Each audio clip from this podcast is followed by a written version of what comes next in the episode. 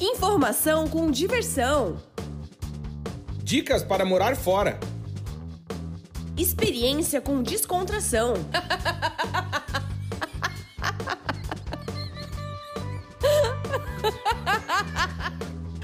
Partiu morar fora!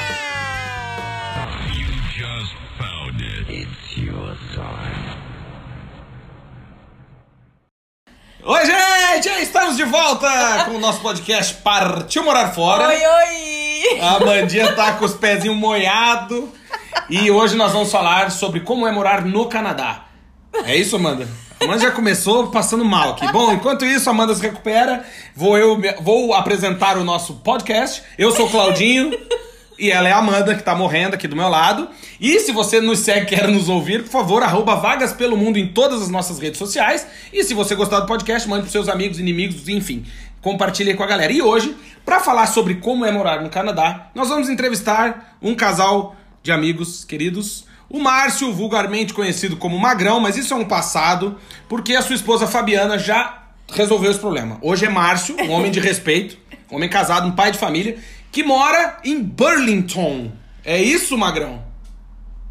Vamos ver. Olha lá.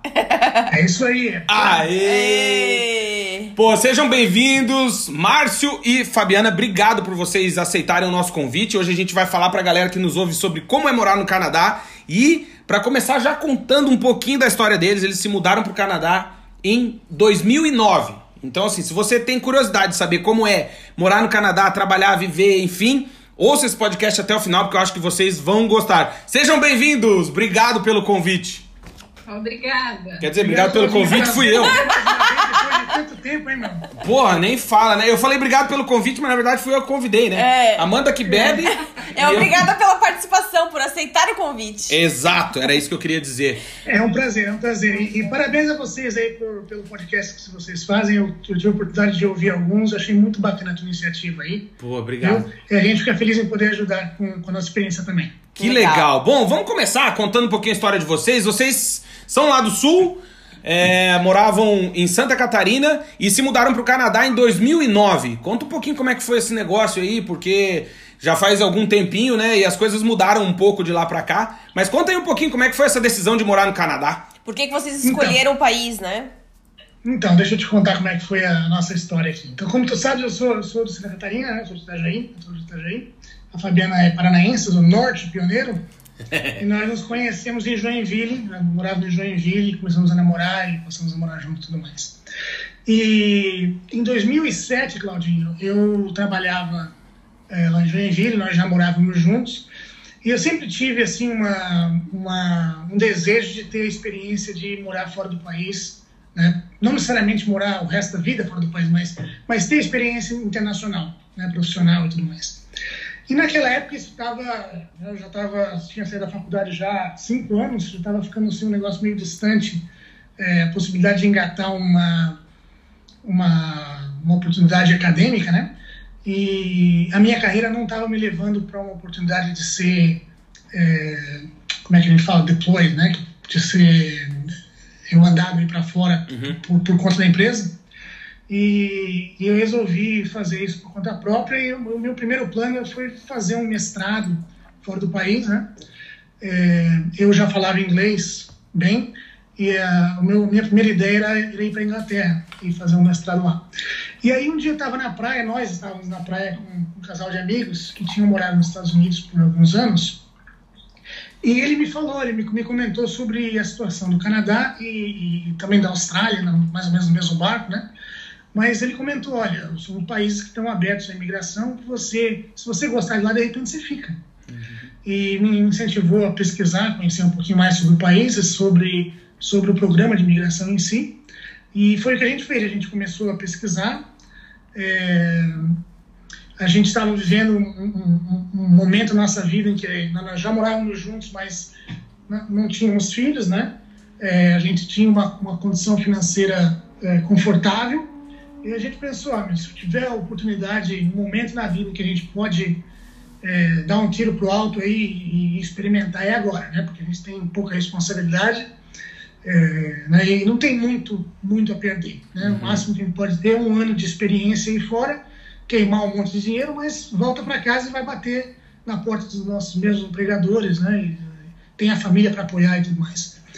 Então a gente a gente pesquisou bastante e a respeito do sistema de imigração e a gente resolveu, ó, vamos aplicar. Vamos aplicar, vamos meter a cara porque é, o sistema de imigração em qualquer desses países, aqui em particular, ele muda com, com uma certa frequência, né? Uhum. E naquele momento a gente sabia que a gente podia qualificar, que a gente conseguiria é, obter o visto de residente permanente. Falou, vamos aplicar e vamos esperar, vamos ver o que, é que dá e depois a gente decide, né? Faz a nossa cabeça definitiva. Uhum.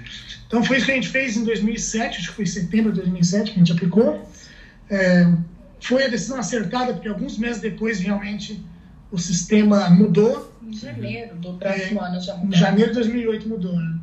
E no sistema novo a gente já teria bem mais dificuldade de qualificar para uhum. obter o visto, sabe? Até isso é interessante falar, né, né Márcio? Que, é, que assim, é...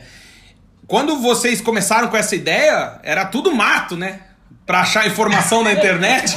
E é até legal de falar que o Márcio e a Fabiana eles criaram um blog que chama Queremos Viver no Canadá. E, e, é legal porque a gente estava conversando antes um pouquinho sobre isso e falando que quando eles criaram essa ideia do blog, a gente lembrou muito de como a gente criou Vagas pelo Mundo também. Porque quando a gente veio morar em Portugal, lá em 2014, a gente começou a buscar informação e a gente achava muita coisa picada, assim, era muito difícil de achar um lugar com informações seguras. E então a gente resolveu criar um site para entregar para as pessoas o quê? Informação. Então a pessoa, ah, eu quero morar no Canadá. Ponto. Você vai lá, começa a procurar e não ter essas dificuldades que vocês, obviamente, tiveram muito mais do que nós, porque quando vocês quiseram já era 2000, ainda era 2007, nós era sete anos depois, a internet e os blogs, enfim, já estavam mais profissionais.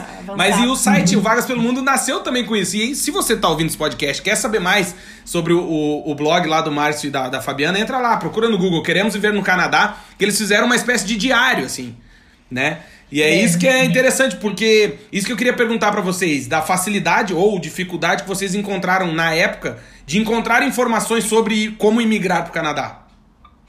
Então, cara, é assim, é, é, bem legal isso que você comentou, porque foi bem essa experiência mesmo. Naquela época, é, como é que a gente aprendia sobre, sobre quais eram as condições, como é que a gente fazia para vir para cá? É mais ou menos como se faz hoje, né? Você tem, graças a Deus, tem o Google aí para você procurar e tentar conversar com as pessoas que viveram a experiência, né? É, e que pode te dar um pouco mais de orientação, mas tem muita informação oficial disponível, né? O que você falou é que é tudo meio picado. Uhum. E naquela época tinha muito, e a gente entrou nessa onda, é, de, de, de, fazer os blogs, né? De documentar a nossa experiência, aquilo que a gente estava vivendo, é, porque a gente é, aprende, né? Aprende muito uns com os outros. E, e o que eu estava comentando com você antes da gente começar a gravar, o que é muito interessante, é que tem toda uma comunidade de brasileiros que na mesma época estava vivendo o mesmo processo, também com seus respectivos blogs, né? Que a gente conhecia virtualmente, né? Por blog e, e, depois dos anos que todo mundo foi conseguindo também avançar no processo, pegar o visto, a gente acabou se conhecendo aqui e muitos deles são nossos amigos, né? São nossos, alguns são realmente a nossa família aqui hoje. É, mas assim, o, o, uma coisa que até que é engraçada que eu queria te comentar, eu não falei isso com você antes, é, quando a gente aplicou, uma das coisas que eu fiz, assim, no, no processo de preenchimento é, da, da aplicação para o visto, é, é, comum que a gente tenha dúvidas, né? Uhum. É, você fica inseguro com relação a como preencher algumas perguntas, algumas informações, o que, o que adicionar em termos de documentos comprobatórios que você está alegando ali e tal. E eu, eu ia muito a São Paulo a trabalho, e um dia eu tinha a oportunidade, eu falei, ah, eu vou lá no consulado do Canadá em São Paulo, né, para perguntar. É, para assim absorver o conhecimento, né?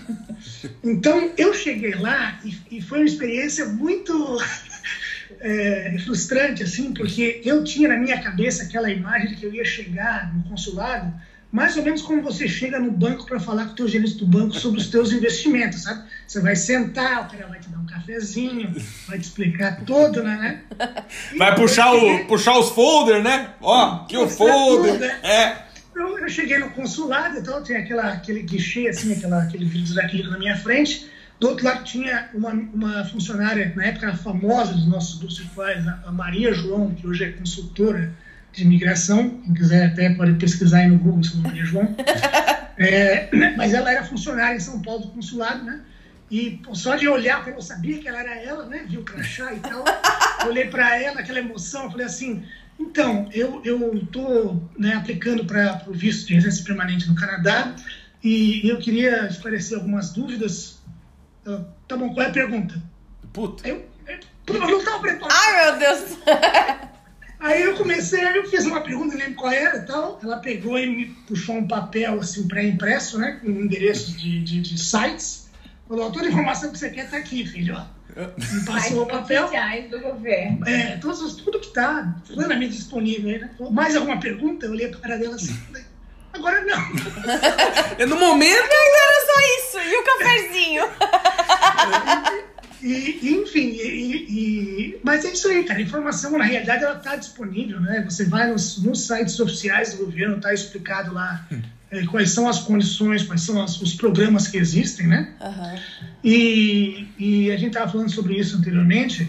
Eu acho que as pessoas que querem é, viver essa experiência de morar fora e tal, a partir do momento que elas escolhem os, os- os destinos possíveis, aí, ou prováveis, tem que fazer um, um esforço né, de, de, de, de pesquisar, de entender como é que a coisa funciona e, e procurar aí, contato para tirar dúvidas quando realmente houverem perguntas que, seja, que sejam.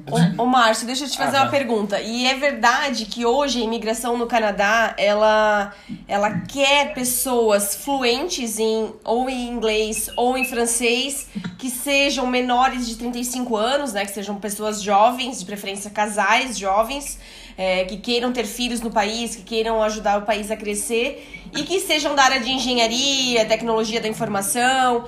É verdade isso? Ou na área de vocês de administração e psicologia é, também foi, foi fácil o visto?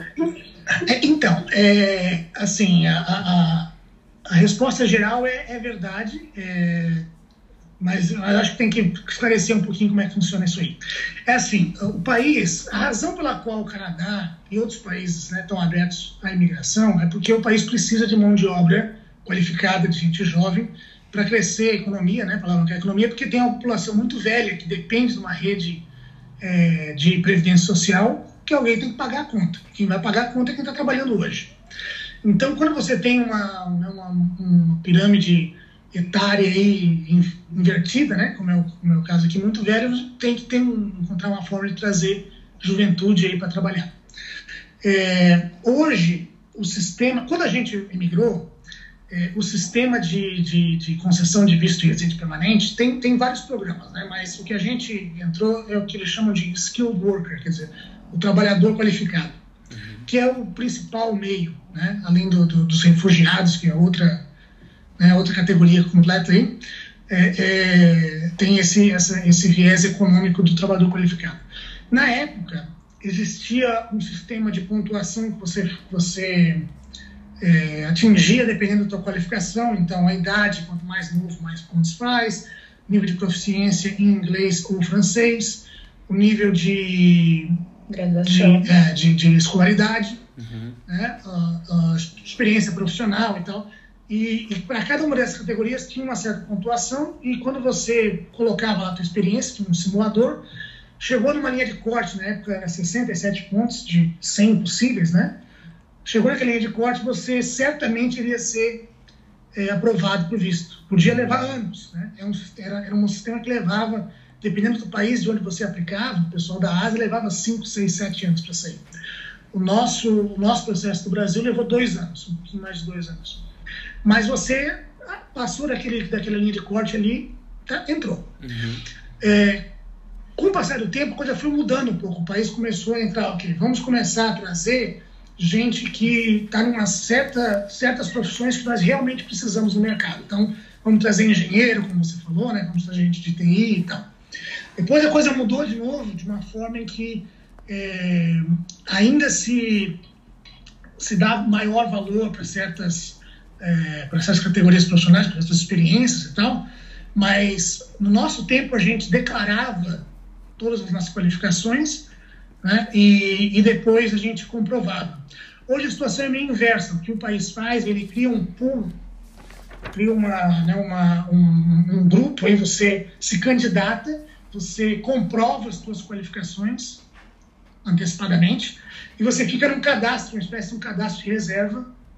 Né, e cada aplicante tem uma pontuação também dentro desse, desse sistema. Uhum. E aí, todo ano, em janeiro, dia 1 de janeiro, eles zeram o cronômetro lá e falam assim: ó, agora nós vamos trazer, sei lá, 200 mil é, imigrantes. Então, eles pegam os, os, os 200 mil mais bem colocados, né, os que têm maior pontuação. Ah, Então, eles ah, publicou lá, dia 15 de janeiro, saiu uma, uma leva de, de, de candidatos à imigração, que o governo daí convida a efetivamente aplicar, e aí é um processo muito mais rápido né, de obter o visto. E a gente tem a notícia lá, saiu uma linha de corte, são, sei lá, 4.500 pontos. Eu não lembro exatamente como é a pontuação hoje, mas são tantos pontos, né? E aí você vê que durante o ano essa- esse, essa linha de corte ela vai mudando, dependendo do pool, né? Se o pool é mais qualificado, Corta a mais pra média, cima. né, A média de ponto vai para cima. É, enfim. E aí, em cima disso, ainda existem programas em que as províncias, de repente, por necessidade local, Uhum, eles, convida. podem, Uhum. é, eles podem olhar nesse pool e falar assim, ó, nós queremos, nós precisamos aqui, a gente tem uma indústria forte de, sei lá, petróleo. Então a gente precisa de engenheiro de petróleo. Eles vão lá e convidam quem tem experiência com engenheiro de petróleo, convida a aplicar. Essa, esse pessoal, por receber um convite da província, ganha 600 pontos, eu acho, um, um tanto de pontos lá que praticamente coloca como, como certo que na próxima Uhum. chamada eles vão entrar, né? Uhum. Ah, entendi. Então tem muito disso também. As províncias também têm um papel é, importante é, em, em fazer, em dar formato para que tipo de, de profissão, Que legal. né, que tipo de profissional a gente quer atrair. Entendi. Ô, ô, Magrão, uma pergunta. É, vocês, é, quando chegaram aí, então, já né, fez 10 anos, um pouquinho mais de 10 anos, é, vocês sentiram diferença, assim, por exemplo, quando vocês chegaram, que não tinha uma- um determinado produto, sei lá, farofa da Ioki, mano. Não tinha. E hoje tem, ou ao contrário, sabe? Porque a gente sentiu isso muito aqui em Portugal. Quando a gente chegou, a gente, pô, eu queria comer um pão de queijo. Puta, era uma missa, não tinha, né? Hoje em dia já tem, tudo quanto é supermercado, aí já tá. Eu acho, tipo, sabe, essas coisas, eu acho que meio que. É, Quanto mais imigrantes no país, eu acho que mais Isso. acesso a gente vai ter a produtos internacionais, né? e produtos lá Exatamente. do Brasil, comer uma coxinha, um brigadeiro, sei lá. E aí, vocês sentiram isso também aí? Sentimos de- de um pouco, né? Porque na realidade, assim. Eu Toronto- acho que eu senti mais.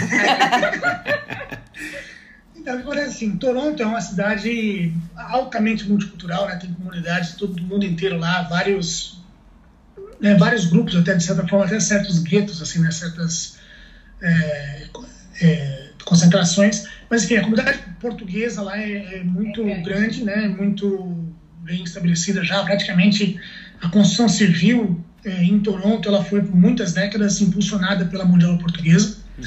E, e os brasileiros sempre estiveram muito próximos. Então, sempre, sempre existiu, na realidade, nos mercados portugueses, nos açougues portugueses, é, produtos brasileiros. Então, você sempre, a gente sempre encontrou. É, mas isso em Toronto, porque aqui em Burlington, se eu quisesse uma picanha, ou a farofa, ou batata palha da Yoki, ou qualquer outro produto, eu tinha que ir A Toronto. para Toronto. Uhum. E Hoje, hoje não é mais assim. hoje não. Hoje eu consigo fazer um pedido, eles entregam aqui em casa. A gente tem até, Legal. até amigos nossos, né, que são brasileiros que vieram depois de nós, que hoje eles fazem isso. Eles, tem alguns que vieram antes de nós, outros que vieram depois de nós, que eles importam né, do Brasil e distribuem aqui e tal. E já tem uma comunidade e tal que, que já comporta isso aí. Para você ter uma ideia de como a coisa avançou, nós hoje, aqui em Burlington, a gente compra batata palha da Ioki no Walmart. Ô, louco. Walmart. Que legal. Guaraná Antártica. Guaraná Antártica no Walmart. palha, é, farofa, tudo Uhum. no, no, no mercado do Walmart. é. Aquela 51, aquela ipioca, ainda não. Essa não. essa Então não. temos um mercado aí, hein? Aqui já tem a 51 Não, aqui. aqui, aqui tem na loja de bebida, Aqui tem. Aqui, Mas é caro pra caramba.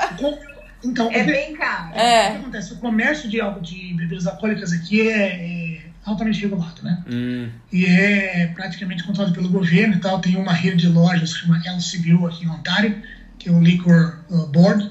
É, que praticamente tem. Hoje já, já abriu, já tem algumas, alguns mercados que podem ter um licença para ano só vender. que o mercado pode vender cerveja ou bebida Hum. alcoólica. É. Antes não podia. É, até então era, era exclusivo nessas lojas.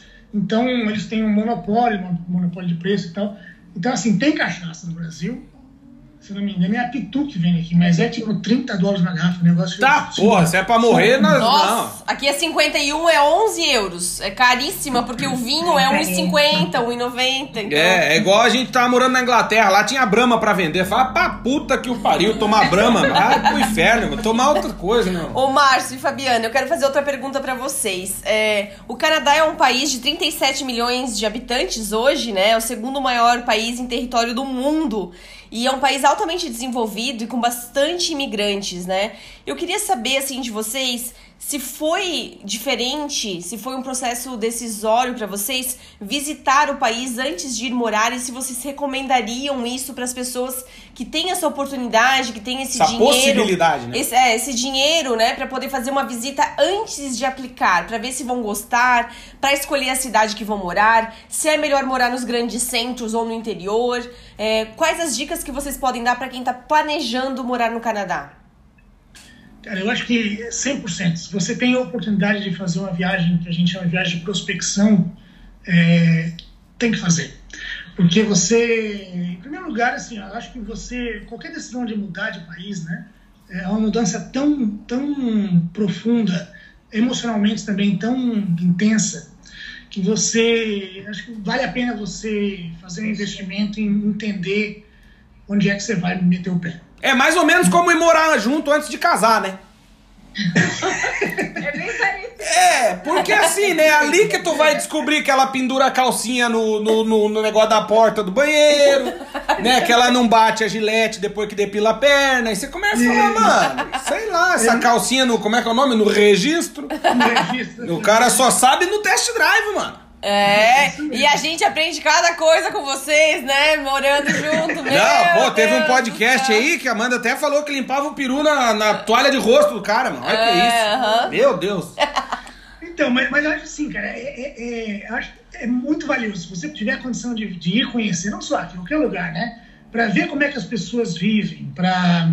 Claro, você quer fazer um pouco de turismo também, para, né? Pra, porque a viagem de prospecção, na verdade, você. Tudo é maravilhoso, porque tudo é novo e tal, você olha, né? Você vê as coisas boas. Mas quando você vem com aquela mentalidade de mais do que conhecer, eu quero entender como é que é, né? Você vai para os lugares que não são os pontos turísticos, você vai fazer, você vai no mercado, você vai, né, vai, vai fazer coisas que as pessoas que estão vivendo aqui vão fazer para ter uma, uma noção de, de como é que realmente é a vida, né? Quando nós fizemos essa, essas duas, nós ficamos duas semanas é, conhecendo o Canadá. E o importante para a gente de conhecer bem o lugar, a gente pensou, tá, então não vamos alugar carro, não vamos viver de metrô, ver o como que funciona o transporte público, como que funcionam os mercados, como, como tudo vai funcionar, né, a, a vida no dia a dia. Não, o turístico, claro, a gente fez bastante turismo, mas a gente focou bastante em conhecer o dia a dia da cidade que a gente até então tinha pensado em morar, É. né, que Legal. foi Toronto. E foi, foi até bacana naquela época a, a visita aqui que a gente fez, a viagem de prospecção, porque como a Fá falou, a gente tinha intenção de, de passar as duas semanas inteiras, um pouquinho mais de duas semanas, depois de 16 dias, eu acho. É, aqui na região de Toronto, porque a gente já tinha a ideia de vamos para o grande centro primeiro, né, e ver como é que a coisa se estabelecer lá, e de lá a gente decidiu o que fazer. E, e eu estava postando no blog, na época a gente mantinha o blog, né? Eu estava postando que estava aqui, as minhas impressões e tal, o que a gente estava vendo. E aí um brasileiro que mora em Ottawa, ele... O pessoal chama de Ottawa, né? O nome da cidade Isso. é Ottawa, é a capital do país. É, a gente É. chama de Ottawa. Mas ele, ele mora em Ottawa e ele fez um comentário lá no meu, num dos posts que eu fiz, de ah, se você quiser ver, conhecer Ottawa, é, eu te mostro a cidade, é uma coisa que você não vai mais querer voltar para Toronto. E aí nós conversamos aqui e falou, ó, quer saber, vamos mudar um pouco o nosso plano para ver realmente como é que é, né? A gente alugou o carro, é, fez uma viagem pô, sensacional. E aí tem outra história muito curiosa, Claudinho, não sei se, se a gente tem tempo para isso. Tem, pode mandar bala. Mas, mas eu vou te contar, eu fui. Eu, eu, como a gente tinha planejado de ficar aqui, a gente, como a Fá falou, a gente está vivendo de transporte público e tal, né? Então, a gente decidiu alugar o carro para ir a Ottawa. Eu falei, ah, eu vou. É, o custo de comprar um GPS ou alugar um GPS por cinco dias era o mesmo. Então, eu vou comprar um GPS. E aí eu entrei numa loja de, de uma loja de departamentos, que até hoje já não existe mais aqui, que era Sears, uhum. num shopping grande lá em Toronto e tal. Falei, eu entrei na Sears e né, fui procurar um GPS lá. E o atendimento era, assim, bastante ruim. Para não é, dizer uma bosta, dizer bastante ruim. Era uma, era uma bosta. Tá. Porque é interessante, eletrônicos aqui tem ainda, né? Um, várias lojas de eletrônicos como a Best Buy, a maior flagship que tem aí. Essencialmente, o vendedor da Sears falou: Meu, vai lá no Best Buy, escolha o que você quer comprar. Ele te explica lá. Eles te explicam tudo que você quer saber. Não enche o meu saco. Você não fica me torrando a paciência. Tá? Mas, enfim, nessa conversa com o cara, é, era, um, era um senhor assim, ele falou: Mas por quê? Por que você quer um GPS? Eu falei: Ah, porque eu, eu vou para. Vou alugar um carro e vou para Ottawa. E, enfim, não quero, não me perder e tal. Quero... Ele falou: Você vai para Rótula? Eu Eu vou. Por quê? Você tem alguma recomendação? Ele falou: Na verdade, eu tenho. Aí o cara pegou, deu um espaço para trás, puxou um mapa de Ontário, um mapa da província, abriu assim e falou: Olha, se você pegar o seu GPS, ele vai mandar você aqui por essa rodovia aqui. Falou: Vai te mandar por essa rodovia aqui, que não tem nada demais, é uma rodovia, tem 200 pistas para cada lado, você vai, de concreto dos dois lados você vai chegar lá e pronto. Se eu fosse para Ottawa, eu ia fazer esse caminho aqui. Ó. O cara pegou uma caneta e grifou o caminho das estradas secundárias por dentro, no meio daqueles lagos. Que lindo! Espetacular, espetacular, né? O, o, a paisagem e tal. E, enfim, então a gente resolveu. Seguiu o veinho. Abriu mão do, do GPS e falei, vamos, vamos na dica do velho. E realmente foi muito bacana. E a gente chegou em Ottawa, ele, ele conhecemos lá o, o Cláudio, que na época nos, nos, ofereceu para nos mostrar a cidade, né? E foi muito bacana, a gente conheceu lá. É, mas, preferi, mas preferiram ficar em Toronto, na região da grande região de Toronto. É, a gente acabou sticking to the plan, né? Porque, em, em, parte porque, assim, a gente tinha uma coisa que tem que sempre ter na cabeça quando você vai migrar, é essa questão da preparação, né? Você tem que ir para um local onde você vai ter condição de trabalhar, né? com, a tua, com a tua experiência, com a tua formação, com, com, com as suas limitações também. Você tem que pensar, não é só onde é que eu quero morar, o lugar mais lindo do mundo. Né? Você tem que uhum. pensar, onde é que eu tenho condição de dar certo. Vai ser viável ou não, né? É, onde é que tem lugar para eu chegar e sair, sair nadando, né? Porque, é. porque a, a, a, coisa que. Isso é, isso é importante comentar, né? O que o governo, quando a gente fala assim, ó, o governo quer imigrante, quer. Agora, o governo não quer imigrante que vai chegar aqui e viver de subsídio do governo. Ao contrário, você está aqui para pagar a conta. Exato. Uhum. Né? Então, o governo precisa, o governo quer gente que tenha qualificação, gente que tenha é, é, experiência é, nas áreas em que se precisa realmente de mão de obra, né? E, naturalmente, quer que as pessoas vão para onde a necessidade existe. Uhum. Né? É, então, tem, tem essa questão de, de você se preparar e ir para onde as oportunidades estão. Uhum. Tem uma outra questão que, que eu acho que é muito relevante em qualquer lugar do mundo. Aqui a gente teve, de certa forma, viveu isso e outros amigos viveram ainda mais. Que assim, não é porque você tem qualificação e experiência que você vai chegar também e vai sair abafando, entendeu? Uhum. Tem, tem um mercado uma mão de obra local que, que, que é difícil de você penetrar. Uhum. Né? Tem, tem todo um. A barreira da língua. Todo, a barreira da língua, então, é. é né? Se você falar assim, qual é a primeira dica para quem quer morar fora? Malandro, você tem que dominar a língua de para onde você vai. Claro. Ou dominar, inglês dominar, ou francês, né? Para quem for para a região francesa do Canadá, o francês, para quem vai para a região de Toronto, o inglês. Ô, Márcio, e falando sobre essa questão de trabalho, queria que tu falasse resumidamente pra gente, assim, uh, em que área você trabalha aí no Canadá, se você mudou muito de emprego, hoje você é gerente de vendas, né? E se foi muito difícil realmente é, se inserir no mercado de trabalho. Então, cara, é assim, ó, eu preparei muito para isso, tá? E, e, e, como eu falei, faz toda a diferença. Então, assim, eu sempre vivi no Brasil, eu saí da faculdade e fui trabalhar numa empresa é, de plástico. Então, uma empresa de manufatura de plástico em Joinville, que vivia uma dificuldade financeira lá e tal. Eu tive a oportunidade de, de ir com um colega para lá, que foi muito legal, uma experiência de vida. Mas aconteceu que ela era uma empresa na indústria de plástico, né? E eu acabei entrando no mundo do plástico por ali, e dali não saí, fui para outra empresa de plástico, é, e quando a gente veio para cá em 2008 para prospectar, né, para ver se a gente realmente queria fazer isso, foi, foi semanas antes de estourar aquela crise do subprime, aquela crise mundial financeira e tal. E uma coisa que eu fiz quando eu vim para cá foi conversar com gente de plástico. Né? Eu fui conhecer é, gente de ferramentaria, gente de, de, de indústria de plástico mesmo, para entender como é que era o mercado e tal. E naquela época, meu, o céu era azul. Né? Você tinha uma economia pô, bombando, é, a coisa era realmente espetacular. Quando nós chegamos aqui em 2009, era uma figura completamente uhum. diferente. Né? Você tinha cidades, mesmo aqui no Canadá, tem uma cidade que faz fronteira com Detroit, que é a cidade de Windsor, é, que era praticamente uma cidade fantasma. Era realmente um, você não faz ideia. Quando o Lula falava lá da Marolinha, você deve lembrar dessa. Uhum. realmente ele, ele não estava errado. Entendeu? O, o grau de, de, de, recessão que, que houve aqui é muito maior do que, do que se viveu no Brasil.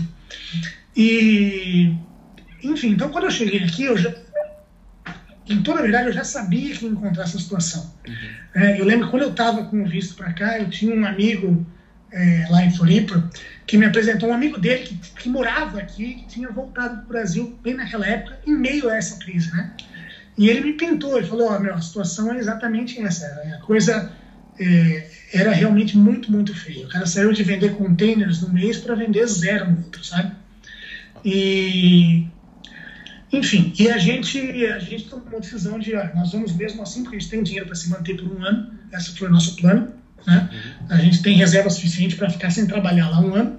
E enquanto a gente, enquanto a coisa lá tá, tá ruim, a gente vai tentar é, melhorar o que precisa melhorar, na né? questão do inglês, entender a cultura, né? Tentar fazer amizades, começar a entrar no ciclo, para que quando a coisa começar a voltar a um ritmo de crescimento, já nós já tá... estejamos preparados para sair pedalando. Uhum. Essa, esse foi o pensamento. E se não desse certo, vocês voltariam em um ano, né?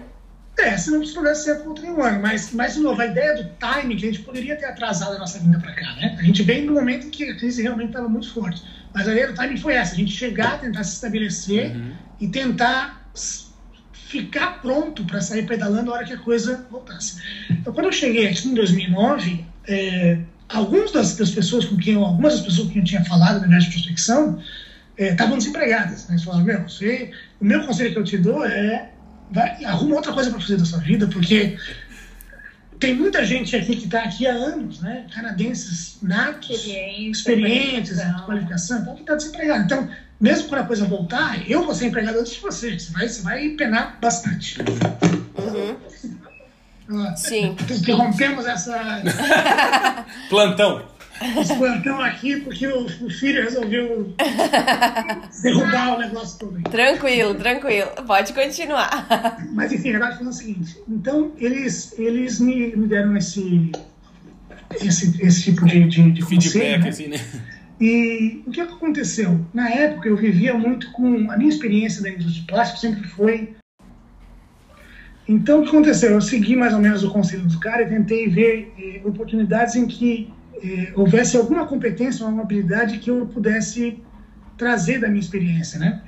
Eh, eu tinha, em função da natureza do meu trabalho, uma certa familiaridade com projetos, com coisas novas, e eu acabei sendo muito feliz eh, de ter uma oportunidade através de uma de uma recrutadora com uma empresa numa cidadezinha aqui próximo a gente mora hoje, uma cidade de 20 mil habitantes, é, que faz uns, uns, equipamentos customizados, equipamentos muito únicos, de movimentação de coisas que são muito grandes, muito, muito pesados e tal. Elas são equipamentos enormes, né, para se movimentar e segurar, por exemplo, turbina de, de, de avião. Uhum. É, um projeto que eles fizeram, uma, foram plataformas para linha de montagem de jatos, por exemplo, do, do F-35, do F-35. Enfim, e eu fiquei com, com essa empresa acho que uns oito meses, mais ou menos. É, depois eu saí de lá e eu tive uma oportunidade de voltar para a área de plástico na empresa que eu trabalho até hoje. entrei lá em 2011 e desde então estou lá Ai, fazendo bom. exatamente o que eu fazia no Brasil. Que legal. Que Isso legal. é uma coisa interessante de dizer também, né? Que é, como a gente é brasileiro e a gente tá sempre lascado, quando o cara vai e te fala uma dessas, tipo, ah, quando voltar eles vão dar emprego para nós, não sei o quê. Eu lembro que quando a gente veio para cá, para Portugal, em 2014, a crise aqui tinha sido muito forte em 2011, 2012. Né? Aí na, na, nos Estados Unidos e Canadá foi 2008, 2009 e aqui foi 2011, 2012. E então a gente chegou em 2014, pô, tava complicado, tudo muito muita coisa fechada para alugar e tal. E eu não sei vocês, mas eu eu a gente eu brasileiro, como, né, sou, acho que a gente é meio otimista, né, de, de, de sempre ver o copo meio cheio, assim, porque como a gente uhum. vem de uma situação eternamente complicada, né? Se você falar com seus pais, com nossos avós, eles vão dizer, não, porque mudou a moeda 385 vezes, que o Brasil já foi pior, que sempre foi pior do que tá. É. É, eu acho que essa. É, não sei, pelo menos dá essa impressão, né? Que tu sempre olhar o lado positivo das coisas também te ajuda no ajuda. momento de recomeço, né? É, e muita gente diz pra gente assim. É, vai faltar privada aí na Europa pra tanto brasileiro limpar, né? Falavam isso pra gente. Quando tipo... a gente veio pra cá pra fazer um mestrado. Então, assim, a gente pensava assim, não, a gente não tem medo de mudar de área, a gente não tem medo de cortar uma grama, a gente não tem medo de trabalhar num restaurante, num McDonald's, no é, que não for. pode ter medo de trabalhar. É porque... A gente tinha a garra, né, a vontade, né? É de... que medo, medo e morar fora, pra mim, são não completamente... Combinam, não dá. Não combinam, não dá. É. Agora, deixa eu te falar uma coisa, compartilhar um pensamento né, nesse, nesse tema aí que eu acho que é relevante. É o seguinte, é, quando a gente fala da nossa inserção no mercado aqui, que foi uma pergunta que fez anteriormente, o que o mercado realmente valoriza, e que é uma coisa muito difícil de você quebrar no começo, é a experiência profissional aqui. Uhum. É porque para os empregadores aqui, né, não interessa muito o que você fez do outro lado do mundo, porque eles não conhecem a realidade de lá. Né? E você tá, a gente vive num país em que recebe gente que, que vem, sei lá, de outras culturas em que mulher não é gente. Né? Uhum. Você tem, então você tem tanta diferença cultural que eles não sabem como é que, de onde é que você vem, que o que interessa para o cara é o que você fez aqui, né? Qual é a tua experiência aqui? Então, assim, eu acho que é importante que as pessoas que queiram, que estejam se preparando para essa transição, sabendo que vai haver esse tipo de dificuldade, né? É, que vão talvez ter que trabalhar, mudar de área, fazer o que quer que seja, mas que procurem focar sempre em tentar é, entrar no mercado numa área que interessa eles, né? Uhum. Porque você vai ser, queira ou não, você vai ser aquilo que você teve experiência aqui. Então, se você é engenheiro nuclear no Brasil, e veio aqui e começou a plantar batata, aqui você é lavrador de batata. Entendi. Entendeu? Então, você tem que ter, tem que ter em mente sempre assim, ó, você não precisa ser engenheiro nuclear, mas pelo menos tenta buscar alguma coisa ligada à ciência uhum, no começo, uhum, para você poder fazer o seu, né, fazer o seu caminho de volta uhum. dentro daquilo que você domina. Né? Oh, e uma pergunta, como é que é o custo de vida aí? Tipo, mas é alto. É alto?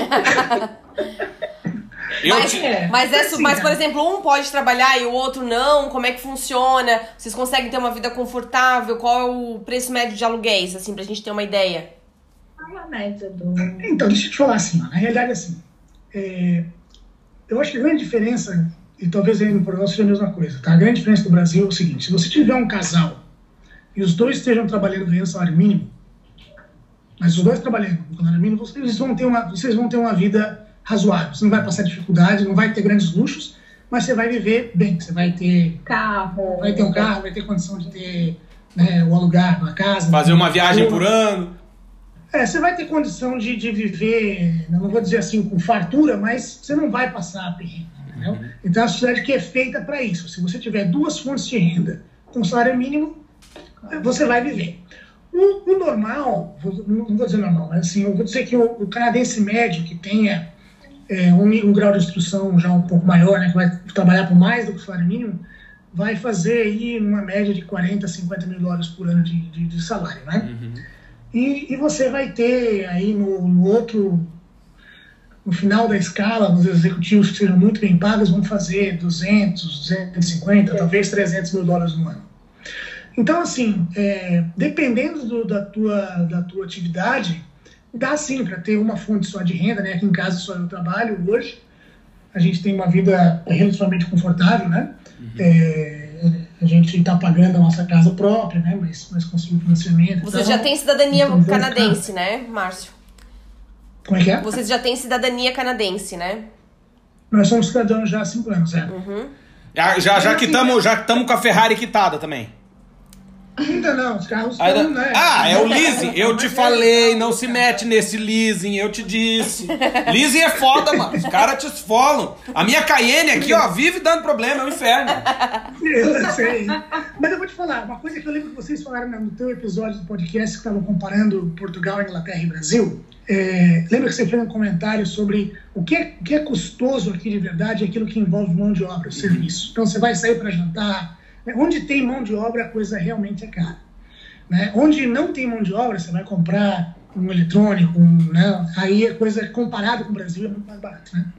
Ou pelo menos era, sei lá, o Brasil também, é, os preços lá, cada vez que nós vamos para lá É um susto. bicho. É. É. Mas a alimentação aqui também não é muito diferente do Brasil, não. Eu acho que o supermercado é um é razoável, é caro. Uhum. Ô, e tem uma, uma coisa assim, não sei, é, desculpa a ignorância, né? Mas existe um prato típico do Canadá? Sei lá, sei lá, maionese com carne de alce, sei lá, alguma coisa assim. Na verdade, na verdade, assim, é difícil dizer que tem um prato típico. Tem algumas coisas que são típicas de algumas regiões. né? Tipo, em Quebec tem um, não é exatamente um prato, mas uma coisa que, que é muito falada aqui é o poutine. Não sei se você já ouviu falar do poutine, Não. que é essencialmente batata frita com, com um molho em cima E queijo. e queijo. É um negócio assim altamente calórico, é bom para quem tá fazendo dieta. É da vesícula, a vesícula chega a encolher. Cada paletada a vesícula aperta o índio. Você vai gritando quer dizer, quando com a boca. Mas não tem nada que seja assim um prato genuinamente canadense, né? Um poutine que eu Não. possa pensar. É uma carne, batatas e salada. É, bem E- inglês. Bem e tem- inglês. É, E tem, e tem alguma É, coisa. O que, tem, o que tem que é muito legal aqui, especialmente na região de Toronto e Montreal também, é, é que assim, como tem gente de tudo que é lugar do mundo, você tem todo tipo de comida. Realmente. Então, comendo esses restaurantezinhos pequenininhos aí, né? Croatas, Uhum. persas, coreanos. Não, não, Os boca de rato mesmo, né? Não, é, não tô falando de, de rede, não. Tô falando dos boca de rato. Sim, sim. É sensacional, você encontra cada coisa que é espetacular. E no Canadá também tem uma diferença muito grande cultural entre a parte inglesa, anglófona e francófona. né? Você vai para o Quebec, a comida interior do Quebec é sensacional. Sensacional. É, muito bom. Que legal. E tem alguma coisa que no Brasil, tu, por exemplo, sei lá, algum hábito que tu adquiriu, né, morando aí, vocês adquiriram morando aí durante esses 10 anos, sei lá, por exemplo, vou dar um exemplo besta, me desconsidere se for muito idiota o exemplo. Mas sei lá, às vezes o cara morava lá em São Paulo e aí foi morar nos Estados Unidos ou no Canadá e agora resolveu que ele caça. Sei lá, o cara sai pra caçar urso, coisa que ele nunca fez na vida. E eu queria saber se aconteceu com vocês, assim, de algum hábito que vocês não tinham e adquiriram aí, assim. Rapaz, eu acho que no mesmo exemplo da tua, da tua linha aí, é, é, são duas coisas. Duas coisas. Acampar, a gente acampa todo verão, que é um. é, tem, aqui tem muitos parques para você acampar, né, em contato com a natureza e tal. É muito legal, as crianças se As amarram. crianças gostam muito disso. Uhum. É, e, e outra coisa que é em função da, da diferença do clima, né? No inverno, aqui é frio pra caceta, como você deve saber. Quantos Neve graus faz aí? É isso que eu ia perguntar, é frio de rachar? Menos Então. 20, menos 25. Menos 25. É, eu acho que o mais frio que a gente pegou é por aí, né? Aqui, né? Aqui onde a gente mora. Mas tudo tem muita país. estrutura, né? É, tudo é, tudo é climatizado. É, é, claro, a gente passa muito mais frio no sul, lá em, No Brasil. né? Você vai para Urubici, lá terra do teu Puta. pai, lá. Mas Cê é louco. Jesus, aquilo lá é aquele É frio, chega a doer o osso do caboclo. Lá no, É. no, no, no inverno, na serra. Minha nossa senhora. É não se frio. compara aqui. Mas em função, eu estava falando, em função do inverno, é, esquiar também é uma, né, os- todos os esportes de neve, se você não, não embarca nisso aí, você vai passar meses de frustração e de depressão. fazer nada, dentro né, de em casa. É. É. dentro de casa. Então você tem Ah, que aprender. legal. Tem que se adaptar, né? É. Ô, ô, Magrão, vocês sentiram algum preconceito já aí na vida? Hum. Não, não que eu lembro, assim, não. Nada Não, marcante. eu, eu acho que até porque, por ser uma, uma área muito cosmopolita, tem muito imigrante, é, realmente não. Preconceito não. O que a gente sente é assim, é, e talvez você tenha vivido isso também lá no tempo que você ficou na Inglaterra. Eu lembro que o meu chefe aqui é, é canadense de tipo quarta geração, assim. E um dia a gente estava conversando sobre essa questão da imigração e ele, ele me falou uma coisa que eu não, não, não sabia. É, existe um tripé de valores na sociedade aqui que veio, na verdade, da colonização britânica, é, que, que, mais ou menos guia né, o espírito da sociedade. Esse tripé eles chamam de peace, order e good governance. Então, paz, ordem e bom governo. E você percebe no comportamento das pessoas que isso realmente está muito latente, né? É, você vê, tipo, diferença do Brasil que você estava falando, a questão do trânsito, né? É, é, a gente, toda vez que a gente volta para o Brasil, são, são, alguns dias de se ajustar àquela agressividade que a gente tem no trânsito brasileiro, uhum. né? Em relação ao que a gente tem aqui. Então, para ter um nível de comparação, uma coisa que me chocou a primeira vez que a gente veio aqui, você está, por exemplo, em uma autoestrada que tem cinco, seis pistas. Em determinados momentos é um, é um trânsito porra, bizarro, um negócio, um congestionamento inimaginável. E você tem uma pista à esquerda que é exclusiva para quem carros que tenham mais de uma pessoa, né? Chama de vehicle, né? para quem tem mais gente no carro, justamente para incentivar você não estar tá sozinho no seu carro, né? enchendo o saco do resto do trânsito. Né?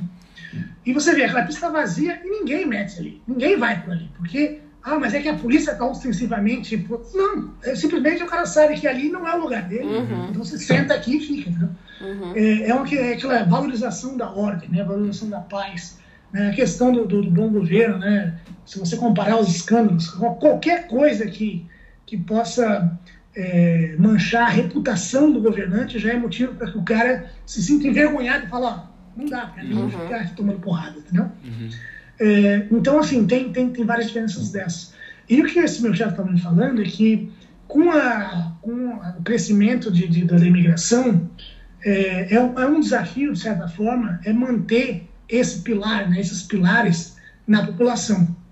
Porque as pessoas vêm de outros backgrounds, né, de, outras, de, uhum. de, de outras realidades em que não necessariamente têm um interesse por, essa, por esses valores. Né? Uhum. E o que a gente comentou é o seguinte, é que ainda que isso aconteça, Claudinho, esses imigrantes que vêm com outros valores vão ter filhos aqui. Uhum. E os filhos vão ir para escolas aqui e eles vão naturalmente se ajustar ter contato com esses valores e crescer né, um pouco uhum. aquela mistura claro. entre o valor que os pais trouxeram de onde quer que vieram, mas aquilo que eles vivem aqui. É, o que eu queria perguntar para Fabiana agora, queria que ela falasse um pouquinho pra gente, como foi ter um filho aí, né? Que vocês têm dois filhos, né? A Bruna e o Caio, 6 e 9 anos. Então, logo no primeiro ano você já engravidou, né, Fábio? Isso, e já, já, tiveram dois filhos e eles hoje, é, na verdade, falam três idiomas, né? O inglês, primeiramente, o francês e o português, né? Uh, claro que em casa a gente fala mais português. Não, eles né? falam quatro idiomas, que eles são peixeiro, né, nega? né, Magrão? Eles falam quatro, pô. E eu queria saber como foi ter um filho aí, né? Se vocês pagam alguma coisa pela saúde ou se é gratuita. Como que foi o pré-natal? Assim, fale um pouco resumidamente pra gente como que foi aí, o planejamento. E eu vou falar, é, a saúde aqui é pública, então a gente teve gasto zero com tudo. Acompanhamento na gravidez, é, ultrassom, tudo gratuito. E depois que o bebê nasce também a gente tem um acompanhamento bem bacana de amamentação. Claro que não é fácil ter um filho longe da família, onde você tem pai, mãe, é, família por perto para te ajudar, né?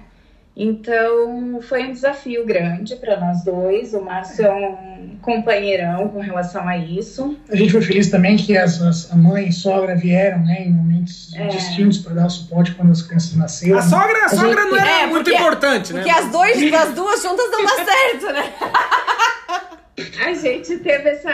Então, isso é uma sorte muito grande de poder ter a minha mãe e a mãe do Márcio aqui, né? Quando a minha mãe foi embora, veio a mãe do Márcio. Então, a gente pôde.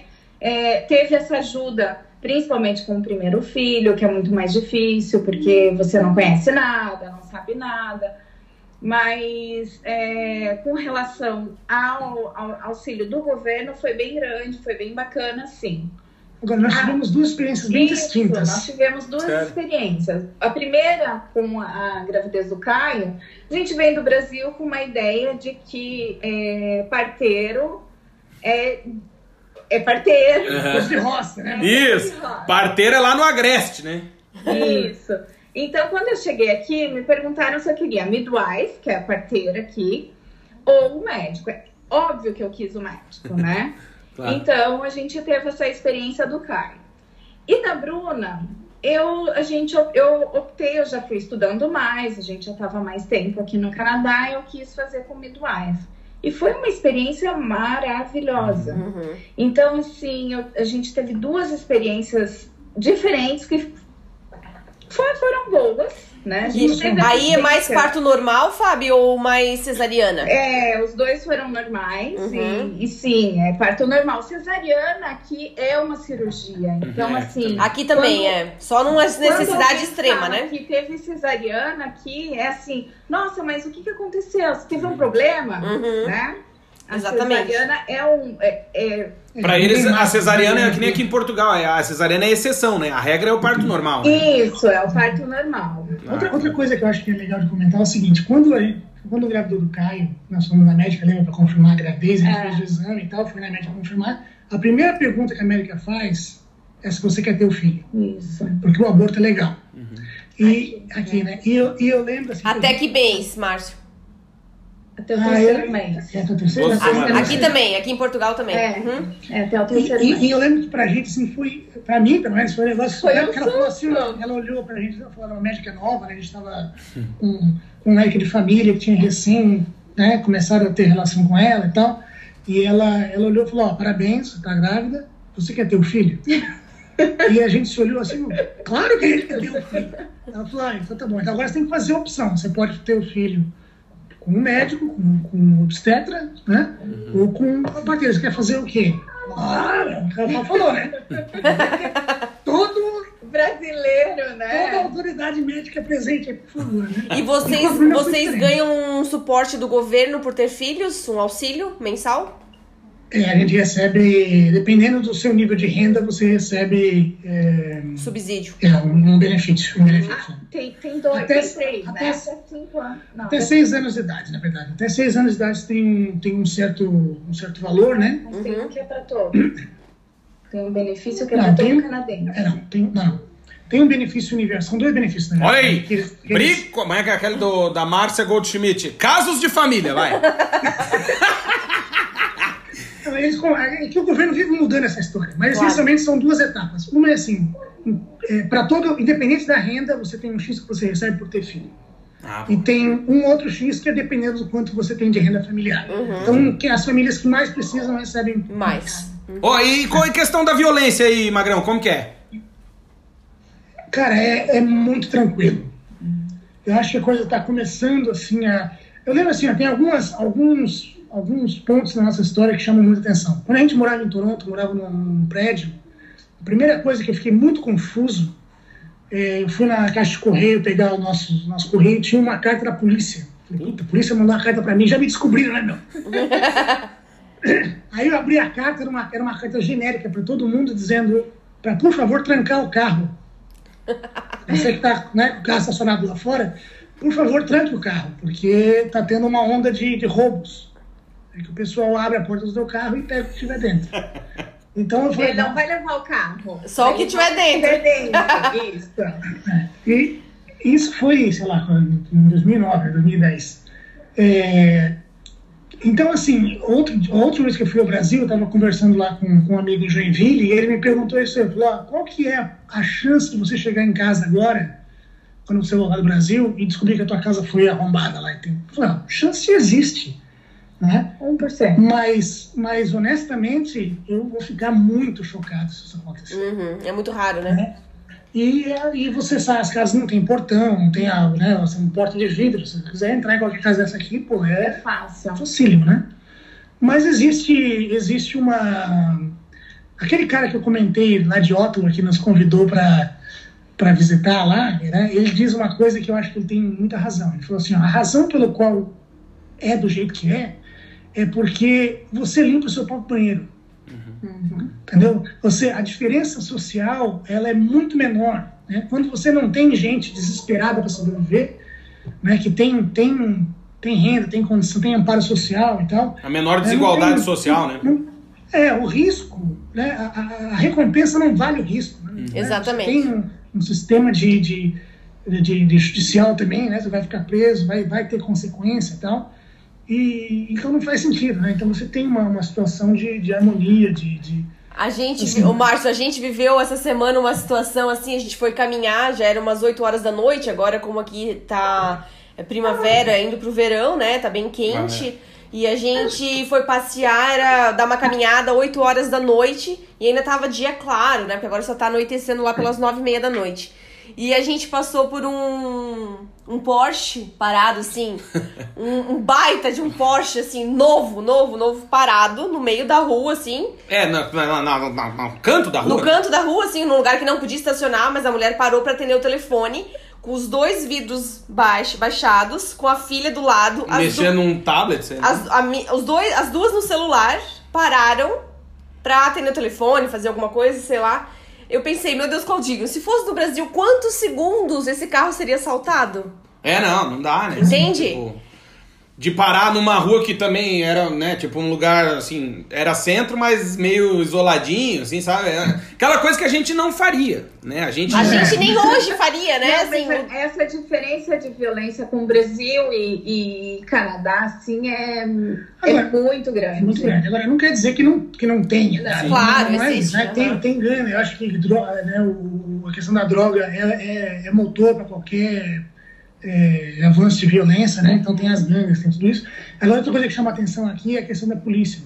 Quando qualquer coisa que acontece que chega a polícia, nunca chega um polícia. É um negócio, é filme, né? chega 200 polícia, o cara brota do chão de um jeito que você não sabe onde vem. Eu lembro que a gente, assim que a gente chegou, eh, a gente estava numa casa de. As primeiras duas semanas passamos num, num, num, Guest num house. guest house, né? Numa hospedaria, numa, numa casa do particular que alugava o quarto, assim. E, e veio um camarada, passou, passou do meu lado, assim, de bicicleta, com uma mochilinha nas costas, e um polícia de bicicleta atrás do cara. Assim. Cara, mas não deu 100 metros. Era, era um cara fugindo, correndo de bicicleta, de um policial de polícia, de, de, de, de, de- bicicleta também. Mas não deu 100 metros. Devia ter umas 6, 7 viaturas, né? É bastante. Era tanto carro em volta de um cara de bicicleta, bicho. Do nada. Um negócio assim que o cara nem sabe da É filme. que ele tá apanhando, sabe? É. Então, assim, a força policial também, é, eu acho que né, faz, tem um, um papel nessa questão. É, é bem treinada, bem aparelhada e tal. E vocês, vocês se sentem canadenses? Nós somos canadenses. Não, não, tudo bem. Papel passado. Mas se Não, não, sentem. não, isso sim, mas é, é que é aquela coisa, uma coisa é ter o papel, outra coisa é tu se sentir, pô. Mas sabe que tem uma coisa que eu sempre comento com o Márcio, independente se a gente vai viajar aqui mesmo no Canadá, em Quebec ou alguma outra cidade, vai para o Brasil ou para qualquer lugar que a gente sai. Quando eu volto, chego em Burlington, eu sinto que eu cheguei em casa, é muito estranho. Uhum. Parece que eu cresci aqui, é muito interessante, o é sentimento, não é Uhum. uma questão de. Não, eu sinto em casa em Burlington. Que muito legal. É, assim, nós, nós, obviamente, né, a gente nasceu no Brasil, nós crescemos no Brasil, nós somos brasileiros, isso nunca vai sair da gente, né? Não Tem, né?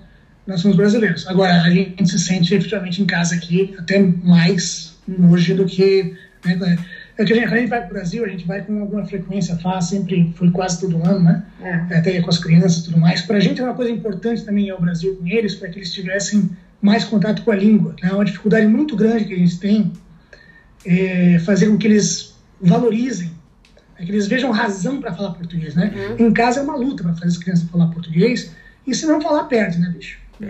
Então a gente tenta fazer né, o máximo possível que eles tenham contato com a família que está lá e tal.